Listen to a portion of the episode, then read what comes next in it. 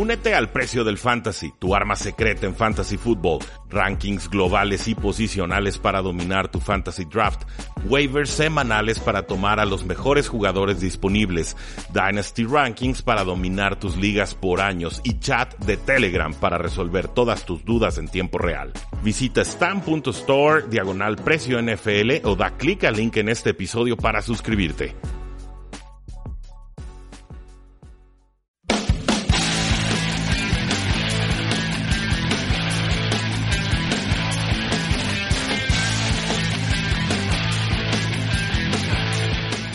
Saludos a todos y bienvenidos a un programa más de Tres y Fuera, donde la NFL no termina y nosotros tampoco. Mi nombre es Rudy Jacinto, esto se llama Tres y Fuera NFL, estamos en el Tecnológico de Monterrey Campus Guadalajara, grabando como todos los martes a las 8 de la noche, señal que ustedes pueden escuchar a través de Sinapsis Radio, de Tres y Fuera en Facebook y por supuesto todos los Facebook Lives que hacemos de martes 8 eh, a 9 de la noche, que posteriormente se suben a nuestro formato podcast. No olviden seguirnos en todas nuestras formas de contacto, facebook.com diagonal 3 y fuera, Twitter como arroba paradoja NFL, 3 y fuera.com y claro, suscríbanse al podcast, presúmanos, compártanos con todas sus amistades 3 y fuera NFL, nos encuentran en iTunes, en Stitcher, en eBooks, en Spotify, en donde ustedes quieran, ahí seguramente no se encuentran. Muchísimas gracias a Marius Kang en los controles operativos, a toda la gente que está eh, detrás de cabina visitándonos el día de hoy y por supuesto un agradecimiento a Oscar Huerta Peralta que hoy nuevamente nos acompaña para hablar sobre todas las novedades de la NFL. Oscar, ¿cómo te encuentras? Bien, un gusto regresar.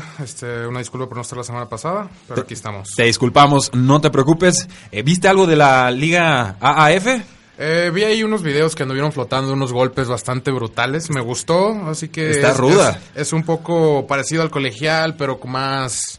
Más experimentado, me gusta, se ve divertido. Sí, a mí me gusta bastante que hay pues exdirectivos y, y ex coaches de la NFL, creo que eso le da más credibilidad a, esta liga que bueno, de, de, alguna manera viene a ser una de muchas que han intentado opacar un poquito a la NFL o tratar de ocupar un, un espacio en el, en el el pensamiento colectivo de los Estados Unidos y no muchas, casi ninguna de hecho ha, triunfado, pero bueno, eso lo comentaremos un poquito de más adelante. Lo que hoy nos compete, Oscar, pues hablar sobre muchas eh, noticias que han estado trascendiendo con respecto a jugadores importantes, pero creo que ninguna de ellas más importante que lo que trasciende de los Pittsburgh Steelers. Nos enteramos vía Twitter que Antonio Brown ha solicitado oficialmente un cambio de equipo a su equipo, a los Steelers, a su todavía equipo. Se ha hablado de los Jets de Nueva York, se ha hablado de los San Francisco 49ers, pero eh, lo que tuiteó Antonio Brown el día de hoy, como a eso las 2, 3 de la tarde, fue muchas gracias Steeler Nation por unos grandes nueve años y esto pues incluía un video con muchos highlights o, jugadas importantes que había tenido con el equipo. Ya se había reportado en enero que eh, había solicitado un trade, pero es la primera vez que lo hace eh, de conocimiento público y esto pues ya obviamente marca un distanciamiento eh, más que oficial entre jugador superestrella y el equipo.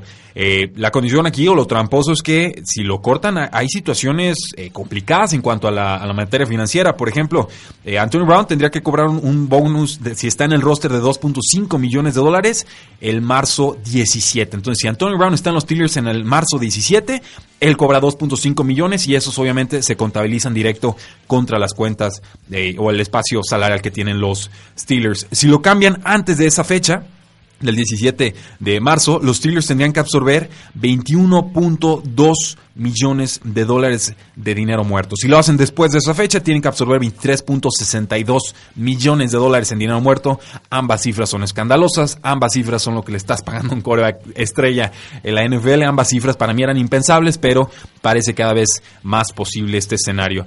Y eh, pues bueno, básicamente no hay forma en la que los Steelers se puedan zafar de esos 20 y tantos millones, lo corten antes, lo corten después de esa fecha clave. Y eh, Antonio Brown va a cumplir 31 años el 10 de julio. ¿Qué deben hacer los Steelers, Oscar, en este momento? Mira, yo creo que eso que mencionaste del dinero es principalmente el motivo por lo cual no lo movieron desde antes. Este, sí es un, como dices, un dinero que se va a un coreback normalmente. Sobre todo que tú ves los próximos tres años que son de 12 millones, 11 y otra vez 12 hasta el 2021. Tiene tres años de contrato. ¿Qué deben de hacer? Pues lo que todos quieren que hagan. Que lo cambien a un equipo que sí lo quiere porque ellos evidentemente ya no lo quieren. Y pues dejarlo seguir con su vida. Este, creo que como Juju ya ha mencionado, este se ha vuelto un drama, se ha vuelto, parece un show de Kardashians. Sí. Este, ya lo que quieren es terminar, finiquitar esa etapa de Antonio Brown, fue un gran jugador. Y fueron unos nueve años como vimos en los videos extraordinarios, pero creo que ya es tiempo de dejarlo ir, tanto por su deseo y como el del equipo. Sí, y, por la salud mental del vestidor. Pero ¿cómo se ha ido envenenando esta historia? Y va engarzada con muchas otras polémicas que han sucedido en los vestidores. Han tenido tres años de pleito casado con el corredor de Le'Veon Bell, de que no le quieren ofrecer una extensión de contrato por un dinero, digamos, más que justo. Y luego Le'Veon Bell rechaza la etiqueta de jugador franquicia. Eh, espera el equipo que en algún momento regrese el jugador a, a jugar en la temporada 2018 y por eso le dan esta renegociación de contrato adelantándole dinero a Antonio Brown y eso pues de inmediatos ya es dinero que tú tienes que contabilizar o que te resta flexibilidad salarial a, futuro. Así es. El problema aquí es que al, año de haberle ofrecido ese contrato ya lo vas a cortar. Entonces todo lo que tu planeación financiera, que es a lo largo de dos, tres o cuatro años, eh, explota. Ya no, no te, revienta por completo los libros eh, contables y no tuviste al corredor Le'Veon Bell y ya no vas a tener a Antonio Brown y Ben Roethlisberger va a cumplir los 37, 38 años y nadie a mí me va a decir que los Pittsburgh Steelers van a estar más fuertes en 2019 que en el 2018 y en el 2018 no les alcanzó para llegar a postemporada, por más que fueran uno de los rosters más talentosos de la NFL. Eh, criticable o no que le hayan ofrecido esta extensión de contrato a Antonio Brown en su momento, yo creo que como aficionados externos eh, nos pareció adecuado, lógico, normal, eh, pero sí habían señales de peligro y yo creo que pecaron de inocentes los directivos o los, o los managers de los Pittsburgh Steelers ofreciéndole este dinero con tanto dinero garantizado de anticipado. Sí, sobre todo que su contrato llega hasta sus 33 años, que para un receptor esa edad ya es ya empiezas a bajar la velocidad, ya no empiezas a depender de tus habilidades físicas. Sí, es un declive. Definitivamente eh, hay jugadores que lo pueden eh, solucionar o solventar mejor. Eh, lo hemos visto, Larry Fitzgerald sigue jugando a un altísimo nivel. creo que AJ Green conforme avanza en la treintena va a seguir siendo importante, igual con un Julio Jones. pero por ejemplo un, Roddy White o un Marvin Harrison o iban, iban desapareciendo con el paso. Sí, los receptores que dependen de la velocidad a fin de cuentas terminan desapareciendo en cuanto cumplen 30 o quizá uno o dos años más. Sí, un Jordi Nelson creo que está en esas en estos eh, momentos. Michael Crafty, de los Raiders y después de los eh, Ravens también se veía como perdía fuelle. Pues bueno, oficialmente Antonio Brown le pide el divorcio a los Pittsburgh Steelers. Yo vi opiniones muy divididas entre los aficionados de Steelers en nuestras redes sociales y en varios grupos de acereros. Ya la mayoría ya se hizo a la idea de que Antonio Brown no va a estar en el equipo. Yo lo veo en los San Francisco 49ers. No creo que los Steelers vayan a conseguir más de una segunda ronda eh, por el jugador porque es un contrato muy oneroso y porque ya está tan público el asunto, el problema, que eh, los Steelers no están en una posición negociadora eh, muy fuerte. A la par de esto, bueno, destacar que TMC Sports reportó que Antonio Brown estuvo involucrado en una disputa doméstica en este enero, no fue arrestado por ello, pero eh, pues ahora sí que se suma toda esta serie de problemas que ha tenido Antonio Brown en, en épocas recientes. El abogado de Antonio Brown salió a decir que el reporte era completamente falso, etcétera y lo cual me parece una declaración ridícula porque hubo un reporte policíaco diciendo que el jugador sí fue investigado y que no procedió ninguna clase de disciplina eh, legal. Veremos si la NFL se mete en este tema o no, pero eh, ciertamente no es la clase de escándalos en las que quieres ver involucrado a un jugador superestrella y sobre todo si está en medio de una eh, disputa salarial, contractual o incluso un divorcio ya casi consumado con los Steelers. ¿Dónde jugará Antonio Brown en 2019? Eh, vamos viendo. Así que viendo aquí el tope salarial, ¿quién se estaría dispuesto a absorber tanto el golpe por el trade, que eh, como dices tú, una segunda ronda que los Steelers van a buscar una alta? Yo creo que top 10, top 15. Y también es fijarnos quién puede pagarle los 12 y 11 millones que le tocan hasta sus 33 años. Este, principalmente yo aquí veo a los Colts. Tienen un tope salarial impresionante tienen 107 millones y considerando el equipo que ya tienen, me encantaría verlo ahí. Jets ha sonado al igual que con Le'Veon Bell. Este, y aquí hay otros que pueden sorprender como Oakland, San Francisco se ha hablado que hasta Jerry Rice está metiendo mano. Y pues hasta Dallas. Dallas podría ser dado lo que pasó con, con Allen Hearns, Des Bryant, no tienen ahorita, tienen a Mari Cooper, pero a mí sigue sin convencerme ese como tú, tú solo, solo tienes un, un arma. Sí, es, le falta eh, versatilidad ofensiva. Es mucho dinero asignado. Los, los eh, vaqueros de Dallas van a tener próximamente que ofrecerle una extensión de contrato. Prescott, ya el dueño dijo, le vamos a dar un dineral y es nuestro muchacho y no hay más. Entonces, 20, 25 millones Sí. de dólares, no, no los veo con tanta flexibilidad. Creo que ese número puede bajar de forma muy acelerada a los Colts. No, y también viene la reno- renovación del corredor. Claro, y los Colts me, me encantan como opción. Eh, San Francisco, el jugador siempre ha mostrado un enamoramiento con, con esa franquicia, un acercamiento muy profundo con Jerry Rice. Y lo de los Jets simplemente es porque tienen muchísimo dinero y la, y la necesidad muy, muy clara. Y estar en Nueva York. Está en Nueva York. Entonces hagan sus momios, vayan apostando. Antonio Brown seguramente no será jugador de los Pittsburgh Steelers en el 2019. Pero hasta el momento el equipo no ha hecho movimiento. Eh, muchas gracias a todos los que nos están siguiendo en Facebook Live. Diego Martínez dice saludos Rudy y Maricruz también saludos Rudy. Muchísimas gracias. Un abrazo a los dos. Dice Diego Martínez, ojalá llegue a mis Niners, una segunda ronda plus, más otro jugador, ¿lo ven posible? Sí, creo que ese es el rango. Totalmente. Sobre todo que los 49ers tienen el pick 34, si no me equivoco. Es una primera ronda. Es, es prácticamente, se lo dan casi, casi te digo que parejo. Sí, un- un- una segunda ronda alta y un pick condicional. O sea, si el jugador participa en más de 10, 12 partidos, te pago eh, una cuarta ronda, una tercera ronda futura. También creo que algo así sería la, la negociación, pero en serio no veo una primera ronda por Antonio Brown porque eh, no puede exigir mucho el equipo. O sea, es un jugador caro que está cumpliendo más de 30 años, que de- claramente eh, puede ser un problema de vestidor. Y, y les estás haciendo el favor de deshacerse de Antonio Brown. Digo, ah, suena espantoso, pero es, es- así lo van a estar viendo y así lo van a vender otros equipos cuando lleguen a la mesa eh, negociadora. En fin, pasando a otros temas, Kyler Murray, el jugador de los Oakland Athletics de la MLB, anunció, y cito, que está firmemente y completamente comprometido en su vida y en su tiempo en convertirse en un quarterback de la NFL. Sigo citando, el fútbol siempre ha sido mi amor y pasión a lo largo de mi vida. Fui criado para jugar como quarterback y leo, le voy a dedicar el 100% para ser el mejor quarterback posible y ganar campeonatos de la NFL. Esto ante la noticia de que Kyler Murray sí se va a presentar en la NFL Combine, que es eh, ahora sí que el evento con más de 300 jugadores en el que los mejores jugadores de la nación se presentan, hacen pruebas físicas y les hacen mediciones de todo tipo, eh, intelectuales, físicas, de drogas y demás. Y eh, pues bueno, Hoy, hoy por hoy hay un 95% de probabilidad de que Kyler Murray se dedique a jugar en NFL, pero eh, surgen reportes de Ralph Bacchiano de SNY eh, diciendo que los que Oklahoma no se ha rendido, bueno, más bien que los Oakland. Oakland, eh, Athletics no se han rendido y que le van a tratar de ofrecer más dinero de lo que cualquier equipo le pueda ofrecer con ese primer contrato novato de la NFL. Eh, ¿Qué nos depara con Kyler Murray? Yo no lo he estudiado todavía como prospecto. Sé que es un Heisman, sé que viene de Oklahoma, sé que soltó balonazos para todos lados y, completaba muy buenos pases. Sé que es bajito, sé que él tiene 25 libras menos que, Baker Mayfield y ya se decía que Baker Mayfield era, era liviano. Eh, ¿Le ves futuro? ¿Crees que pueda eh, encajar en la NFL? Encajar, sí, perfectamente, porque la NFL está cambiando. Este, el, el coreback prototipo ya se está convirtiendo más Russell Wilson que Tom Brady. O sea, ya no vemos los corebacks de 1.95 que, que pesan 100 kilos a lo mejor. Ya está cambiando eso, lo vemos en Russell Wilson, lo vemos en Baker Mayfield. Este, tiene futuro, sí, muchísimo, la verdad. O Es, sea, es te- bueno, este, es muy móvil. Ok. Este corrió para 1001 yardas en su última temporada, pero también lanzó para 54 touchdowns. Es un joven muy versátil, es bueno, este y creo que muchos equipos, así que han dicho muchos, es mejor que de 20 a 25 quarterbacks que están ahorita actualmente en la NFL. Wow, eso, esa, esa declaración no la había escuchado. Eh, ¿Es mejor o peor que Baker Mayfield, a tu parecer? A mi parecer Como novatos. es difícil. Eh, son un poquito diferente. Me gusta más Baker Mayfield porque soy un poco más tradicional, pero yo ya he escuchado varios especialistas de colegial decir que es mejor. Kyler Murray, quarterback número uno de este draft. No, ¿No? ¿Te gusta más Haskins? a mí no, pero a los gigantes sí. Ok, interesante, interesante. Sí, los gigantes han distinguido siempre por tomar ese coreback grandote. Eh, no les ha ido muy bien. Sí, Digo, no. digo, ganaron dos con Eli. eh, Creo que entra en ese prototipo de coreback grandote, pero Sí, este es un poco más móvil, pero sí es un- lo que le llaman el pocket passer. No corre tanto y sabe, tiene muy buena lectura. Así es. Pues bueno, ojo con él. Kyler Murray se declara para el NFL Combine. Dice que su futuro está en la NFL, pero la MLB no lo va a dejar ir con tanta facilidad. Le queda cuerda y le queda historia a esta eh, novela. Y entonces pasamos a una noticia polémica, controversial, de esas que, incendian las redes sociales.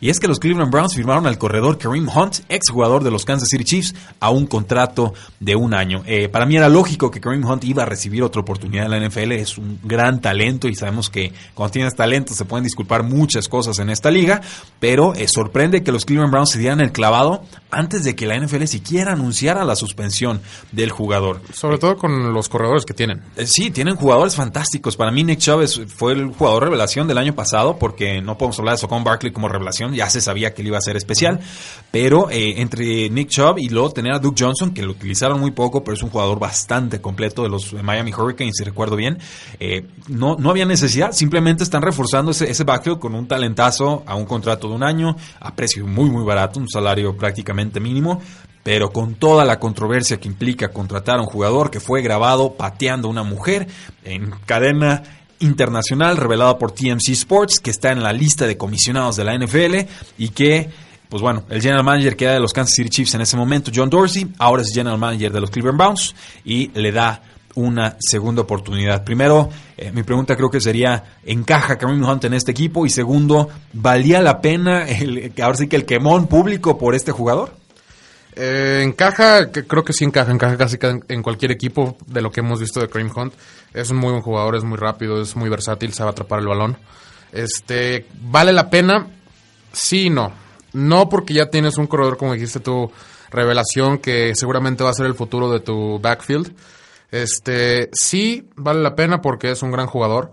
Y creo que esto más que nada lo hace Dorsey por ayudar a un, un jugador que una vez él trajo a la liga para darle juego, para que lo vean que todavía puede jugar y después busque otro contrato. Sí, y, tiene sentido. John Dorsey se ha distinguido a lo largo de su carrera como general manager en, optar mucho por el talento, eh, descuidando, ignorando los posibles problemas personales, extracancha, etcétera, que pueda tener un jugador. Lo vimos con Terry Hill, que tuvo un escandalazazazazazo peleando con, con, una mujer que creo que era su, su, querida en aquel momento. No se grabó en video y sabemos que cuando hay video las cosas se vuelven aún más controversiales, pero eh, tiene un incidente muy fuerte y eso lo hizo caer hasta una quinta ronda. Le funciona la apuesta a los Kansas City Chiefs. Eh, no sabíamos nada de este tipo de información sobre Kareem Hunt cuando se llega de, de colegial, pero trasciende esta información, el equipo lo corta inmediato, se pierde el resto de la campaña y Cleveland se anticipa al resto de los equipos diciendo yo me voy a tragar, este, este golpe mediático, me aguanto, lo quiero al jugador, eh, no me importa lo que pueda pasar y eh, le vamos a dar esa oportunidad. Lo que no me gustó tanto fue que le preguntaron a Dorsey, bueno, ¿y dónde queda entonces la posición del equipo ante los problemas de violencia doméstica o de agresión hacia las mujeres? Y, su respuesta se resumió a decir, eh, ya lo han comentado gente más arriba de mí, no me voy a meter en, a comentar sobre eso y mi, situación es solamente el, talento en el campo, lo cual me pareció una respuesta tan correcta con cobarde, te soy, te soy sincero. se, libró de toda crítica y se deslindó totalmente de cualquier sí, Pero, pero es el máximo responsable de contratación de talento en el equipo. Entonces, creo que eres el máximo responsable. arriba de ti quizás esté el, dueño. Básicamente le echó la bolita al dueño. Y, párale de contar. Entonces, si tú no puedes hablar de esto, entonces ¿quién, no? Eh, no me gustó esa parte de la declaración. Creo que hubiera sido muy propio y correcto decir, eh, sabemos que cometió un error, está grabado, está documentado, está en, terapia de, agresión y en terapia de, de consumo de alcohol. Nos gustan los avances que ha tenido y creemos que las personas merecen una segunda oportunidad. Este equipo se la va a dar me hubiera parecido fantástico que dijeran algo por el estilo en vez de decir, no, yo, yo no sé, no, me tapo los oídos, me tapo los ojos, no sé nada de nada, yo nada más lo contraté y ya me voy, ni, me preguntan del tema. Eh, en fin. ¿Dónde deja esto entonces a Duke Johnson? Porque sale el general manager de los Browns a decir eh, que esto pues todavía no convierte en, descartable a Duke Johnson. Y ese todavía me pareció... sí, pero no se compromete a darle un lugar en el equipo. Está envenenadísimo ese, ese todavía. El equipo viene de no usar bien a Duke Johnson la temporada pasada. Para mí es uno de los mejores jugadores que tiene en la ofensiva. Eh, no se sorprendan si por ahí pueda estar en, a, la venta. El problema es que eh, seguramente va a llegar una suspensión para Kareem Hunt y que eh, esto significa que va a estar fuera 8 semanas, 10 semanas, 12 semanas y que entonces no te puedes deshacer tan fácil de tu corredor número 2, que en teoría sería número 3 cuando entre Kareem Hunt. Vamos a nuestra primera pausa comercial y regresamos a 3 y fuera.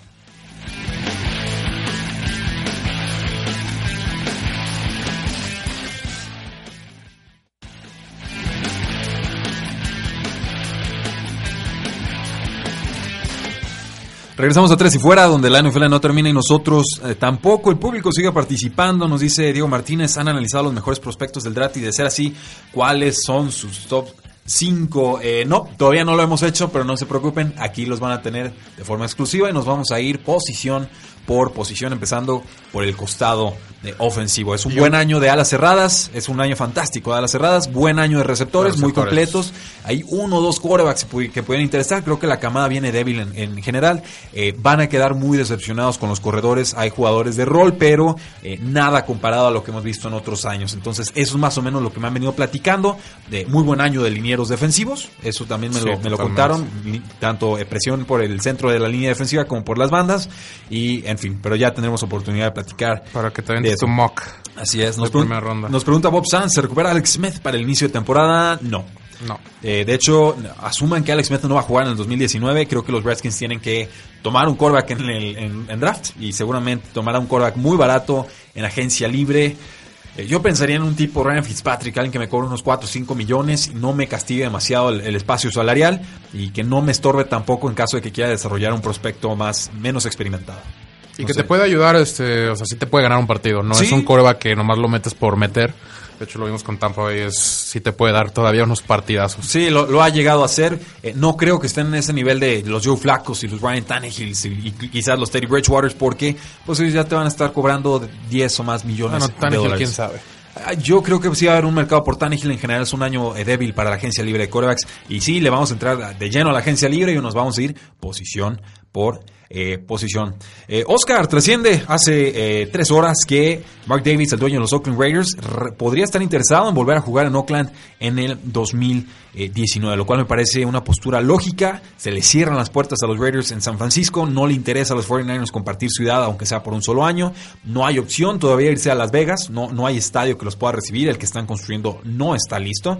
se hablaba de San Antonio, pero sería un, volado en realidad, no sabemos cómo pueda reaccionar o, responder la ciudad de tener a los Raiders un solo año. Entonces, para mí lo más lógico siempre fue que regresaran un año más a Oakland. ¿Tú crees que esto se termine confirmando? Sí, yo creo que más que nada regresan porque no hay otra opción. Este, con la cola entre las patas. Exactamente. Este, regresan con ojitos de, quiero regresar. Y pues así que ya falta un año. Falta un año para que termine el estadio de Las Vegas y pues es lo que en realidad Gruden creo que busca, vea ese futuro. Sí, estoy, de acuerdo. Ojalá se reconcilien por lo menos un año más los Oakland Raiders, que pues dentro de poco ya no podremos llamarles los Oakland Raiders. Y, qué fuerte, qué duro, Dios. Y decirle, dejar de decirles St. Louis Rams ya era complicado. Si dejar de decirles San Diego Chargers también tenía su carga. Imagínense dejar de llamarlos los Oakland Raiders. Dios mío, que se levantara Snake de la tumba y viera, eh, viera esto. o el padre padre Davis. Pero bueno, eh, pasamos a noticias de los Carolina Panthers, donde eh, renovaron al safety Eric Reed. Recordarán esta adquisición de mitad de temporada eh, a un contrato de tres años y hasta 22 millones de dólares. A mí me queda claro que le estaban jugando sucio por este tema del himno nacional y de poner rodilla al suelo y de apoyar a Kaepernick y todo esto se atreven los, los Carolina Panthers a firmarlo y les responde bastante bien. Un jugador de apenas 27 años que golpea duro, que tiene versatilidad, que creo que encajó bien en esa eh, defensiva y que con este contrato será titular por varias eh, temporadas más. ¿Qué, impresión tienes a grandes rasgos de Eric? Me gusta, así que es un jugador muy versátil. este, me recuerda un poco a Earl Thomas. No tan bueno, evidentemente, pero creo que por fin se está bajando un poco todo el dilema que había alrededor de Kaepernick y todo después el comercial de Nike y eso ya por fin está asentándose, ya están empezando a ver jugadores como este, que la verdad sí valen la pena. O sea que no, no, no tarda un equipo yo creo que empezar a preguntar por Kaepernick. También este, creo que me da gusto la verdad que ya estén dejando esto a un lado y por fin dejen jugar a, a la gente. Así es, que debe ser lo que debe importar. Digo, las opiniones políticas son varias, son variadas, son respetables, nunca nos vamos a poner todos de acuerdo, pero a mí sí me queda claro que les cambiaron el discurso, ellos estaban protestando violencia y terminó convirtiéndose en un tema antipatriótico eh, de forma muy, muy tramposa. Qué bueno que Eric Reid tenga oportunidad. Falta Kaepernick. No sé si lo veamos, mi apuesta es que no, pero Ojalá, a mí me encantaría verlo. A mí también me encantaría verlo, creo que lo poco que lo vimos sí dio una pequeña prueba de lo que es capaz. No sé qué tan en forma esté, no sé qué tan, tan actualizado esté en todo, pero yo creo que más de uno sí va a preguntar. Sí, así es. Nos dice Bob Sanz, eh, los Raiders, ahí está disponible en San Diego. Ahí está disponible en San Diego, ¿eh? Es cierto. Y no está nada lejos. Eh, los San Diego Raiders No suena mal. Me gusta más Las Vegas. ¿Las Vegas Raiders? Sí. No, pues a mí me gusta más Oakland Raiders, pero a mí nadie me va a preguntar. Exactamente. Eh, nos dice Francisco Ledesma Jiménez, Rudy, buen gesto de, Nue- de Nueva Inglaterra de darle anillo a Josh Gordon, ¿no? Saludos desde Chile. Sí, digo, el jugador jugó lo suficiente, hizo méritos cuando estuvo con el equipo, fue importante y, y tiene, tenía derecho a tener su, su anillo, los Patriotas se lo dan eh, y más que eh, merecido. Sí, sí, sí, le dieron a Michael Floyd. Este, que- Por una tacleada contra por, Miami. por una tacleada creo que no hubo problema en darle una a Josh Gordon que sí tuvo sus partidos y tuvo buenas atrapadas. Qué gran historia de, de sufrir Sí, con ni- los Cleveland. Browns, problemas personales, tema de drogas. Con Arizona. Con, eh, Floyd. No, no, bueno, yo, Ah, yo hablaba de. Ah, bueno, eh, fue lo mismo, pero sí. Sí, bueno, la de Michael Floyd no fue tan gran historia, pero esa tacleada fue. ¡Wow! Fue, fue increíble. Es más, la vamos a compartir en la página 3 y fuera para que se acuerden de qué tacleada estamos. Que vale un anillo. hablando. Es increíble la tacleada. En serio, Julian Edelman se fue para touchdown.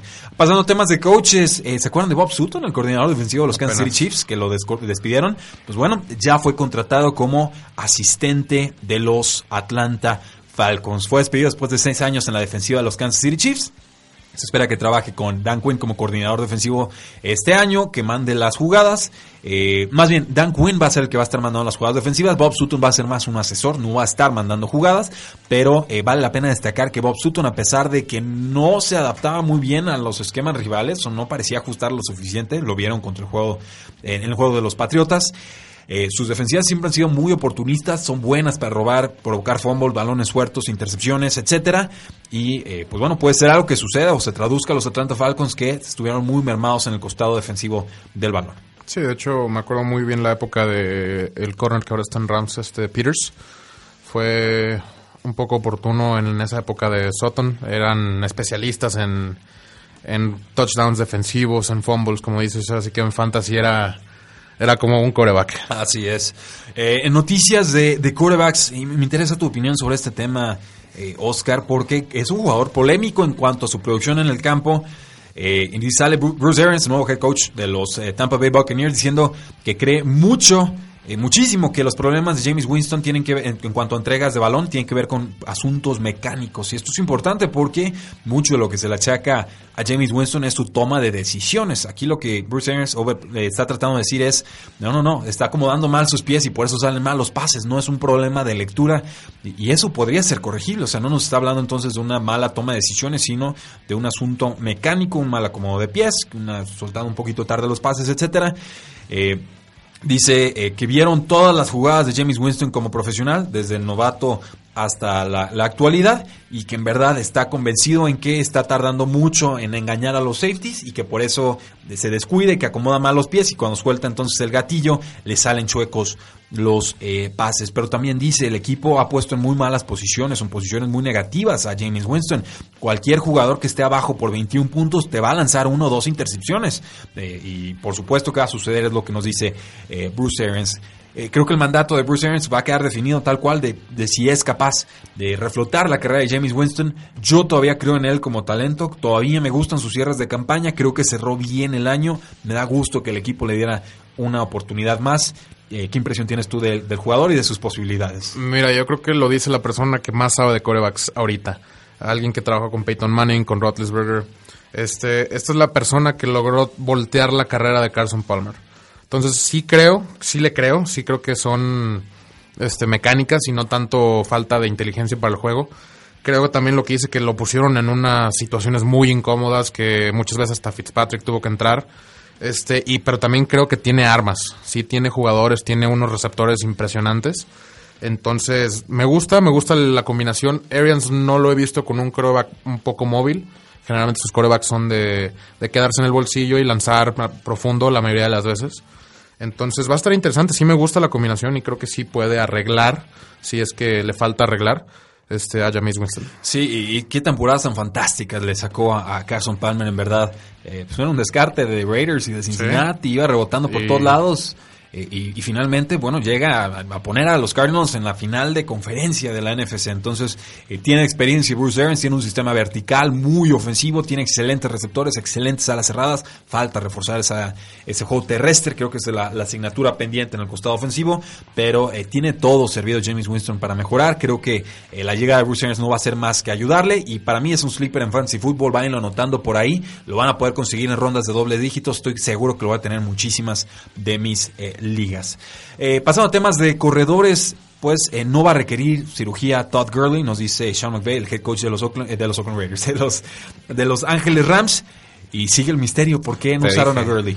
Porque no está lesionado, porque se hizo chiquito con todo el público. Eh, ¿Tú crees? Pues aquí está la respuesta. Si, si no se va a operar es porque en realidad no es grave ¿No puede ser falta de condición?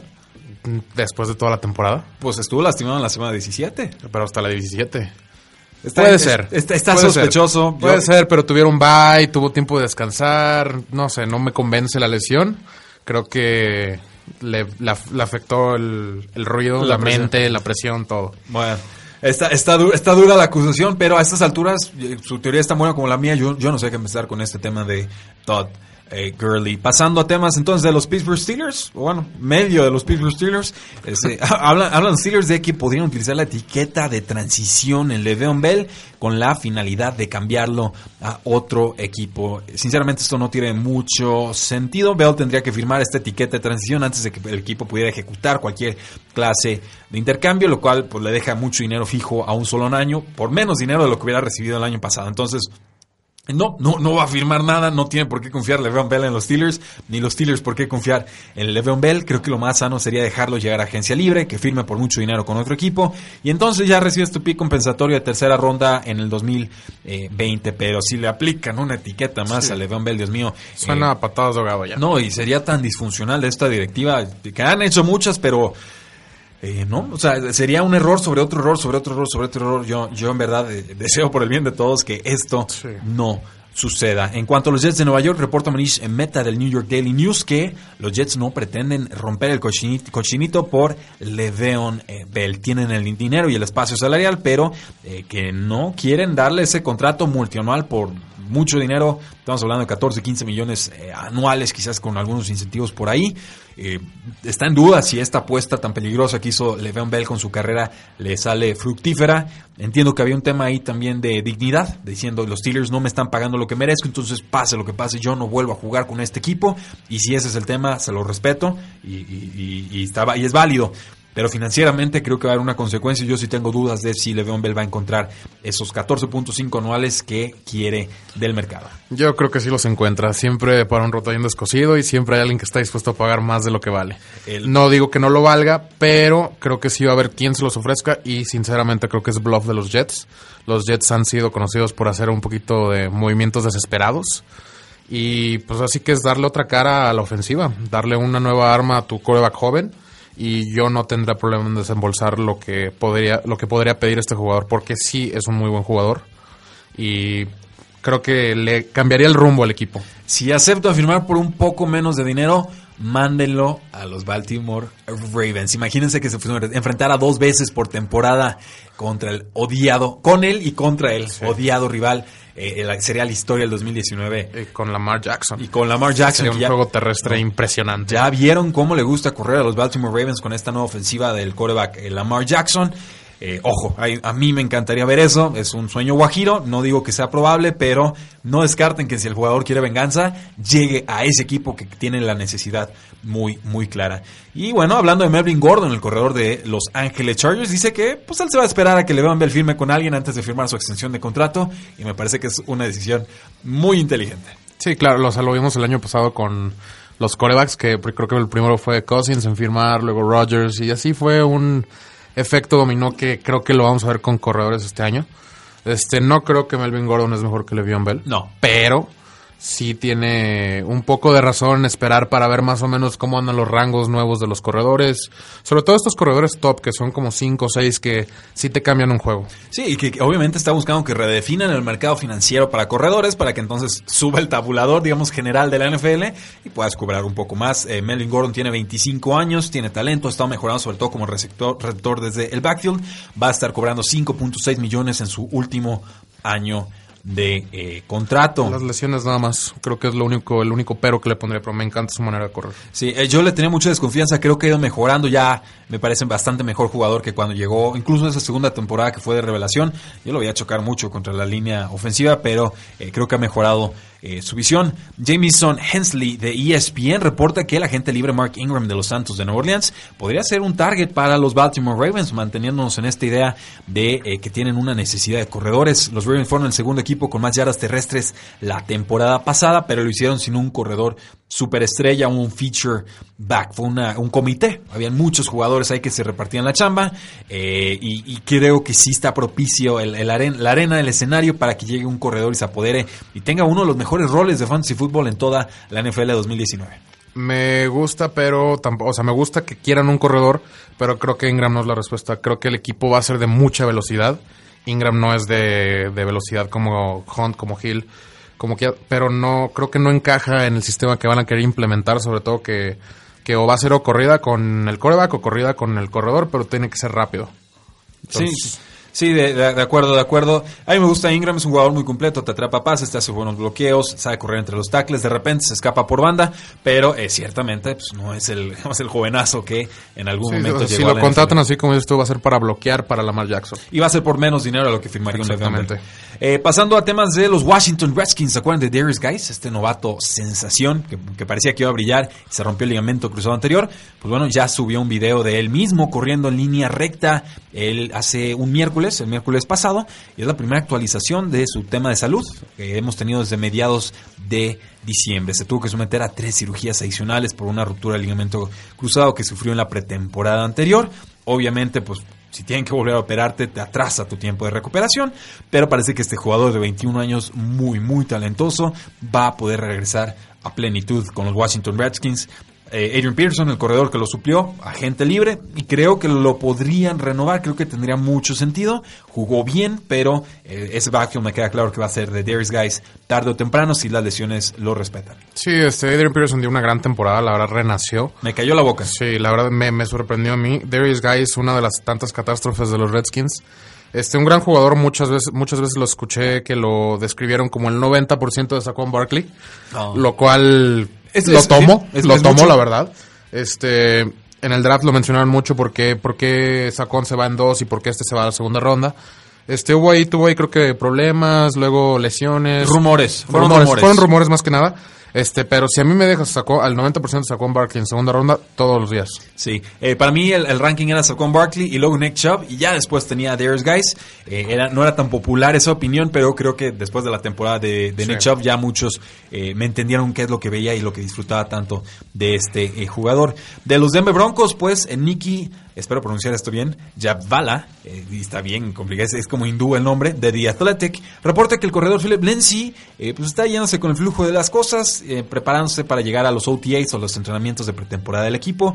Todavía tiene un, margen de, recuperación fuerte por una cirugía de, muñeca que va a ser de 4 a 6 meses. Todavía sigue con un yeso en la mano. No se sabe si va a poder practicar en el off-season hasta que empieza el off-season, bueno, en, mediados de mayo. Y eh, ¿Tiene el equipo que conseguir otro corredor? Tiene a Royce Freeman, te convence, eh, nos esperamos a que regrese Lindsay. Yo me esperaría con Lindsay, la verdad nunca he visto jugar a nadie con tanto corazón. Me encanta cómo corre, corre con, con enojo. Sí. Este, Freeman me gusta, pero creo que al contrario de Lindsay juega como con mucha displicencia, no me encanta. Este, yo lo esperaría, sinceramente, obviamente si contrato a alguien, a lo mejor hasta Adrian Peterson puede ser, para cubrir o enseñar este, a estos jóvenes. Este, pero sí, yo creo que eh, a la larga va a ser Lindsay el corredor.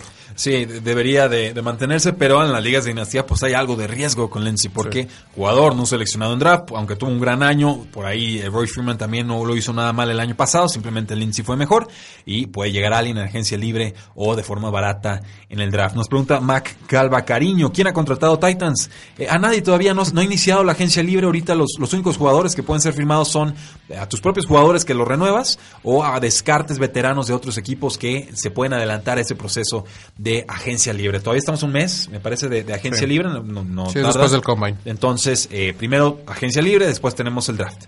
Eh, y por último, los gigantes no van a ejercer su opción de contrato sobre el corredor Jonathan Stewart en 2019, lo cual pues tiene mucho sentido. Les costaría casi 3 millones de dólares. Tuvo apenas 6 acarreos, 17 yardas, 2.83 yardas por acarreo. ¿Y quién es el titular? No, no, pues, claro, pero entonces que no salga el general manager de Gettleman a decirme el año pasado que Jonathan Stewart no había perdido casi nada y que por eso lo estaban firmando. Eh, esa, esa, declaración me pareció ridícula en su momento, la critiqué y lo único que hizo en la temporada fue darme la razón. Eh, a mí es, Jonathan Stewart es un jugador que me agrada, eh, ha tenido una gran carrera, creo que no es Salón de la Fama, obviamente, pero sí es Hall of Very Good, un jugador bastante, bastante bueno. Es como uno o dos peldaños por debajo. Un jugador que te cumple y que un jugador que llegó con mucha promesa de colegial y que creo que en líneas generales ha realizado ese, ese, ese talento, pero me queda claro que después de 10 años no podemos esperar lo mismo de un corredor, es una posición de desgaste, los gigantes se engañaron ellos mismos y eh, entre lesiones y mal rendimiento eh, nos queda claro que Jonathan Stewart ya va más de salir en la NFL, podría llegar por un contrato de veterano mínimo a algún otro equipo, pero yo creo que ya sus días están contados. Vamos a una segunda pausa comercial y regresamos a Tres y Fuera.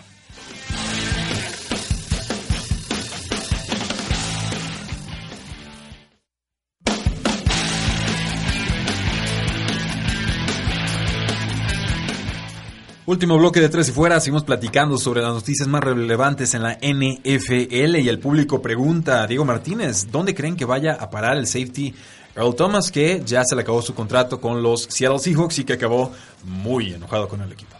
Este, yo grité Dallas ahorita que me lo preguntaste en el corte comercial. Él lo quiere, todos lo quieren, hasta yo lo quiero, a lo mejor hasta tú lo quieres ya ahí.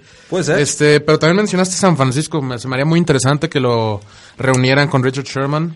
Este, me gustaría verlo sobre todo por el equipo que tiene San Francisco on hold. Tiene a Garapolo, tiene a McKinnon, tiene un posible Antonio Brown. Este, me gustaría verlo por espectáculo con un gran equipo, pero él quiere Dallas. Yo, yo soy muy creyente del factor venganza y creo que Seattle despreció en muchos sentidos a Earl Thomas y se los mostró en el campo levantándole el dedo al head coach cuando se fracturó la pierna y no le dieron dinero garantizado antes de ese momento.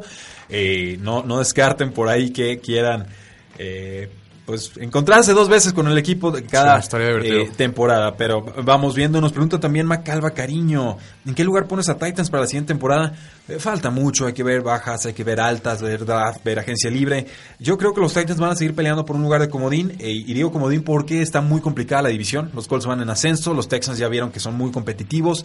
Jacksonville Jaguars con un buen quarterback te pueden cambiar la cara en un instante. Nick Foles suena muy fuerte para el equipo, entonces va a ser una de las divisiones más complicadas en toda la NFL eh, ahora sí que es, de pronóstico reservado. Pero en general yo tengo una buena expectativa de los Titans. Creo que es un equipo bien administrado. Solamente hay que ver si Marcos Mariota puede dar el estirón y tratar de que esa ofensiva eh, termine de carburar. Nos pregunta también Brandon Flores Flores, ¿qué creen que pase con los receptores de Patriotas? Pues todos se van menos Julian Edelman. Se va, siempre. Se va Chris Hogan. Creo que estaba más fuera que dentro del equipo. Este año fue malísimo. Eh, Philip Dorset también se le acaba el contrato. Creo que es prescindible en el equipo. Eh, Cordero Patterson, que llegó de los Oakland Raiders. Quizás le ofrezcan algo de dinero por su rol en equipos especiales. Los Patriotas suelen valorar eso, pero va a llegar a agencia libre y quizás se vuelva muy caro para el equipo. Eh, ¿Quién más hay por ahí? Creo que no, hay más. Está, está Julian Edelman como receptor número 4. Gronkowski está en riesgo de retiro. No sabemos si va a estar o no va a estar. Eh, no hay alas cerradas competentes. Dwayne Allen como bloqueador más que nada. Jacob Hollister, el ala cerrada número 3, pero eh, se, la vive lesionado. Entonces, eh, agencia libre, a llenarse de receptores en agencia libre o en, o en el draft, que también hay buenos, buenos eh, jugadores de rol.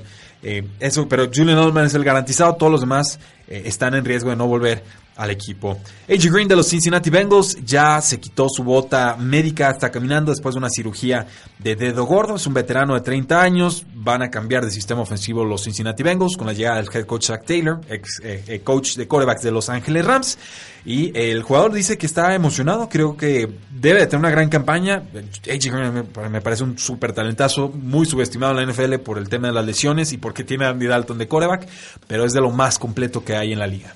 Este, creo que eh, quiero ver primero que no se vaya. Porque ¿Del equipo? He escuchado varios reportes que a lo mejor puede irse a un equipo que necesite un veterano. Es muy leal. Es muy leal, sí. Este, pero pues también el dinero y la victoria llama. Este, me gustaría verlo, la verdad me gustaría verlo con Zach Taylor, este, que cambie a un modo ofensivo estos Bengals que que dan un buen año, luego no, luego sí, luego no. Me gustaría ver qué hace Zach Taylor con Danny Dalton para poder hacerle llegar el balón a AJ Green. Ya se está haciendo viejo, ya a lo mejor lo van a tener que buscar más por el centro del campo, no en esos balones profundos que generalmente siempre gana. Entonces va a estar interesante si es que no se va. De acuerdo, eh, yo, yo creo que se queda, creo que va a renovar. Se me, da el perfil de jugador que es leal a la franquicia de la ciudad y que estilo Larry Fitzgerald ahí quiere quedarse pase lo que pase. Uh, Deshaun Jackson, el receptor de los Tampa Bay Buccaneers, dijo que le gustaría jugar con Los Ángeles Rams. Eh, ahora sí que este es un sueño guajiro del jugador, pero dice, me queda un año más en Tampa Bay, vamos viendo qué eh, sucede. Eh, tuvo de coordinador ofensivo a McVeigh del 2014 a 2016 en los Washington Redskins. Tuvo por ahí un par de yardas, de mil yardas en unas cuantas temporadas, tres años con, este coach. Y eh, pues bueno, tendría que bajarse mucho el sueldo si quiere llegar a Los Ángeles Rams y sobre todo ver si, el, si está dispuesto Tampa Bay a soltar, lo que yo creo que no. Bruce Arians suele favorecer ese juego profundo. Deshaun Jackson es el jugador en profundidad por excelencia y por velocidad. Eh, y además hay buenos receptores en Los Ángeles Rams, Robert Woods y Brandon Cooks y, Cooper Cup, incluso Josh Reynolds como receptor número 4 amenaza profunda. Eh, tendría que poner muchísimo de su parte el jugador para que suceda y presionar mucho a los Tampa Bay Buccaneers. Yo sinceramente no lo veo. Sí, no, yo tampoco, la verdad, este, para empezar lo está reclutando Arians para que regrese porque le encanta el pase profundo y es una gran arma. Dos, no cabe, no cabe en los Rams, no van a quitar a Woods, no van a quitar a, a Cooks, ya dijeron que no lo van a soltar, que lo van a renovar. Este, y pues no va a jugar, no va a quitarle lugar en slot a Cop. Simplemente no es un jugador de slot. Tiene el perfil en base al cuerpo, pero no lo veo en el slot. Este, no creo que quepa. Creo que lo dijo aprovechándose de la relación que tiene con McVeigh para llegar a un equipo ganador. Este, pero no, no lo veo. Sí, yo, yo tampoco, sinceramente. Eh, Smith Schuster, pues, había lastimado la rodilla, parece que ya se encuentra mucho, mucho mejor. Y eh, se lastimó por ahí la semana del Pro Bowl, ¿no? Sí, fue, fue, salió en el segundo cuarto del, del, Pro Bowl, si no me equivoco. Este, no fue nada grave. Creo que fue más argüende como le encanta. No, qué suerte. Pero, pero qué suerte porque... Tyler Eifert. ¿Te acuerdas de Tyler Eifert a la cerrada Cincinnati Bengals? Sí, y nunca regresó bien. Juego de Pro Bowl, de superestrella, y lleva dos años que no se recupera. Y antes sí. de eso se había lastimado mucho. No, y antes de eso era muy bueno. Es, bueno, todavía es. Sí, todavía es, todavía pero es. vamos viendo si se puede recuperar. Eh, los Texans liberaron o cortaron al receptor de Maris Thomas. Le tendrían que haber pagado 14 millones de dólares en 2019. Esto nunca iba a suceder. Se hubiera tenido que bajar muchísimo el sueldo. Recuerden que los Texans cambiaron una cuarta ronda por él en octubre para suplir la baja de Will Fuller. Y acto seguido no jugó tan bien. Apareció en algunas instancias de touchdown y se rompió el, el tendón de Aquiles. Tiene 31 años, dice que no está pensando en el retiro, ya lo veía a la baja desde antes de la lesión y eh, tenemos que ver cómo regresa porque te roba mucha explosividad esta lesión del tendón de Aquiles y a los 31 años la recuperación no está garantizada. Sí, es lo que mencionábamos, que en un receptor es una posición que la edad este, te va quitando, te va quitando y notoriamente. Entonces, aparte de eso, no jugando bien, un jugador que ya venía a la baja desde que se retiró Peyton Manning, este, va a ser difícil que encuentre un equipo que le pague algo acercado a lo que iba a cobrar en 2019. Creo que todavía es buen elemento, es así que tiene muchísima experiencia. Creo que sí va a haber equipos que lo quieran, pero no por ese precio. Sí, de acuerdo. Nos está preguntando Diego Martínez, ¿están algunos cornerbacks disponibles en la agencia libre? Sí, sí lo sé. Uno de ellos, y lo podamos mencionar en un programa futuro, pero Robert Alford, que fue cortado por los Atlanta Falcons, firmó por tres años y 22 y medio millones de dólares, un promedio de 7 millones y medio con los Arizona Cardinals, un total de 13 millones y medio de millones de dólares garantizados. Entonces él ya está descartado, lo tomaron de volada los Atlanta Cardinals y por fin parece que encuentran un cornerback número 2 para poner junto a Patrick eh, Peterson, está Kareem Jackson de los Houston Texans, se va Brent Grimes, veteranazo de Tampa Bay, se va Morris Claiborne de los New York Jets, también se va Buster Shrine de los New York Jets, otro que se va. Roshan Melvin, creo que con los Raiders estuvo muy deslucido, venía de un buen año en el 2017, eh, disponible. EJ Gaines con los Cleveland Browns, también agente libre.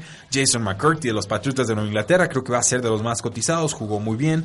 Eh, Tremaine Brock, que jugó con los Denver Broncos, un suplente. Y ya de ahí encontramos nombres eh, muy, muy secundarios. Quizás Jason Barrett, talentoso con los Chargers, pero lleno, lleno de lesiones. A grandes rasgos, esos son los nombres de interés. Bradley Roby, quizás, pero ya son eh, signos muy, muy profundos. Eric Rowe de los Patriots de Nueva Inglaterra, a mí me gusta. Pero... Me, me, llama más Gaines de los Browns, me gustó lo que vi. Sí. Este Grimes me gusta, me gustaba mucho, me encantaba en Miami. Grande, 36 me, años. me encantaba en Miami, este, creo que tuvo una intercepción con una mano increíble. Ya está viejo para la posición, pero pues sí, puedes o sea, servirte ahí de slot o algo de slot corner, de a lo mejor ayudar a los safeties en ciertas formaciones. No sé, pero sí, todavía creo que todavía tiene. Estoy, estoy viendo profundidad en la posición de agencia libre de, de cornerbacks. Ronald Darby de las Águilas de Filadelfia.